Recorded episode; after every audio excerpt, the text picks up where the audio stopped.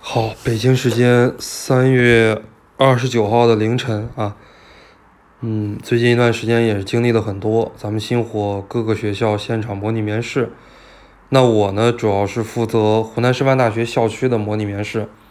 呃，三月二十八、二十九号、二十七、二十八、二十九号啊，这几天的话，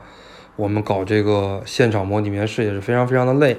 那么很多呢没有来参加现场模拟面试的，那也就是没有考上的学生呢，很多同学呢都在二战啊，不光是湖南地区的、湖北地区的以及南方地区的，包括咱们星火各个校区的，你像咱们辅导的东北师大、华东师大、华中师大、西南陕师大、山东师大等等等等这些学校，那么很多同学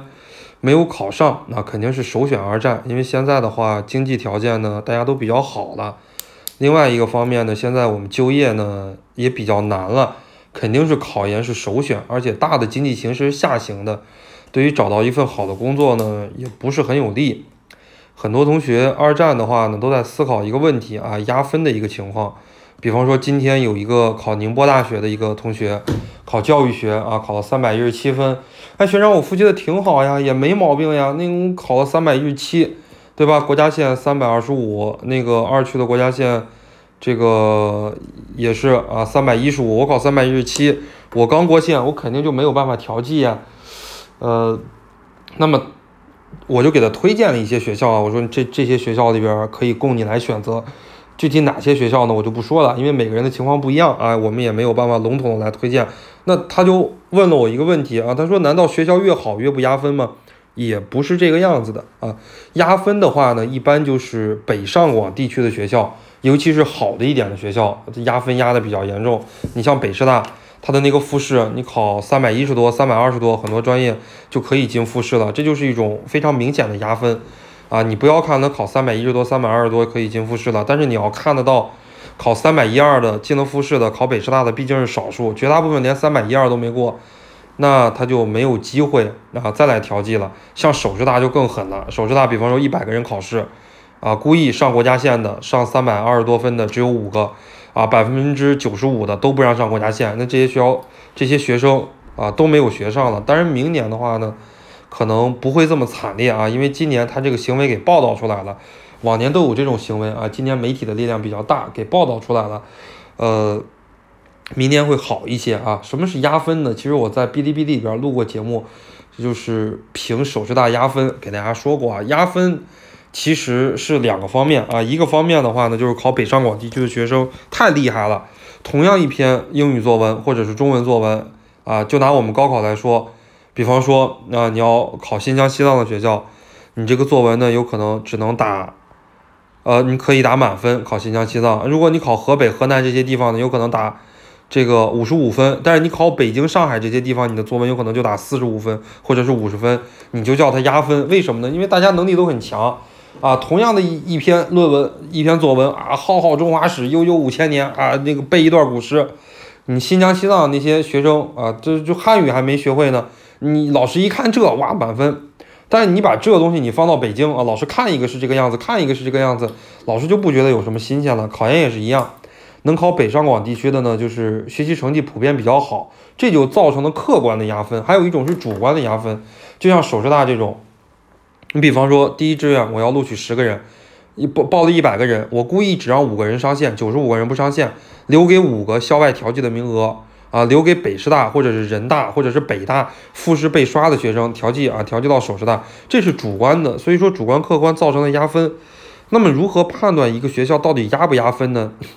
其实也比较简单啊，你比方说，你想考华中师范大学这个教育学院啊，小学教育专业，那么你就登录华中师范大学教育学院小学教育专业，呃，你就登录华中师大教育学院，你看它这个复试名单，在复试名单里面呢，都有学生各个各个学科的这个分数以及总分，呃，有一些学校，你比方说它的总分复试线就是国家线。啊，你像有一些学校，你比方宁波大学这种比较压分的，每年都招收好多这个调剂名额的，它的这个复试线呢，有可能就是国家线，这就是一种压分的情况。你看，有一些学校的复试线三百四、三百五、三百六、三百七啊，甚至于你看，你比方像湖南师大高等教育学专业，我这个专业三百八十多的复试线，肯定就不压分嘛。如果压分的话，为什么这么多学生可以考这么高的分数呢？对不对？那肯定就是不压分。如果你一看一个学校，哇塞，这个学校真好考，是吧？考三百二十五就能上，肯定就是压分的啊。你看这个分数低，呃，它肯定就是压分的。这个复试线很重要啊，很多二零二零的学生不会看这个复试线，那觉得复试线低，我就考这个，结果考的这个傻了啊，这最后连国家线都没上。呃，有的同学呢更傻，就一看哇，这个学校三百八、三百九，呃，一看这个分数线这么高，我不考了，怎么怎么样？实际上这种学校还是值得考的，为什么呢？因为如果你考这个学校考不上的话，调剂希望都比较大。今年的调剂呢，出了翟天临事件。这是第一件事，第二件事情呢，出的清华大学那个，呃，一个女孩考了复初试第一名，结果复试被刷了，这个事件报道出来了，然后教育部就出规定了，呃，包括很多学校都不允许搞优质生源计划。往常你如果本科是二幺幺九八五的，你就是基本上调剂就无阻了，你随便上。今年的话，本科是二幺幺九八五的，呃，很多学校啊都不搞这个优质生源计划，导致很多二幺幺九八五的都没有学校上。呃，这是综合的两点吧，所以说很多学校呢就在调剂的时候就说了，就避免这种不公平的情况，呃，一刀切，完全以分数来进行调剂，那么很多学生就占了便宜了。比方说，我举一个例子吧，咱们星火有好几个学生考那个湖南师大学科教学音乐专业没考上，就是我老婆带的这个专业啊没考上，呃，然后调剂南京师大有一有好几个本科是二幺幺的，本科就是湖南师大、华中师大本校的，要调剂南京师范大学。结果人家不要，为什么呢？就是你分数低了，然后要了几个什么呢？要了几个专升本的，要了几个自考的，原因就是你考三百七十多，分数高了，他完全是按照这个分数来的。所以说你考一个不压分的学校和专业，呃，要不然你就考上了。如果你没考上的话，你还有很多的机会来调剂。你如果考一个特别压分的学校和专业的话，你没考上的话，你连调剂的机会都没有啊！这是我们这期节目来教给大家看。如何判定一个学校和专业压分不压分？如果是那种压分的学校和专业，呃，你慎选，除非你特别喜欢这个学校和专业，非这个学校和这个专业我不上啊。你确定自己，比方说录取十个人，你能考到前百分之五十，呃，前百分之五，对吧？你要能考到前五名，呃，你如果能够确保你有这样的能力啊，你再考。如果你没有这种能力，或者说对这个学校这个专业，你可考可不考，可上可不上，没有什么特别多值得留念的地方。呃，就劝你要换一个，按照我说的这个标准，登录这个学校、这个学院的官网，你来找啊。如果如果你是三月、四月听这个节目，你能找得到。一般这些信息公示一个月，你如果五月份之后你再听这些节目，你就很有可能找不到了啊，找不到这些找不到这些数据了。你可以联系咱们星火的老师啊，咱们星火的老师对这些复试线呀，对对这些学生的数据都是有保存的。到时候呢，你还可以详细的再来咨询我们的老师。好了，我们这期的节目呢，就给大家录到这儿。哎呀呀，凌晨了啊，也该睡觉了。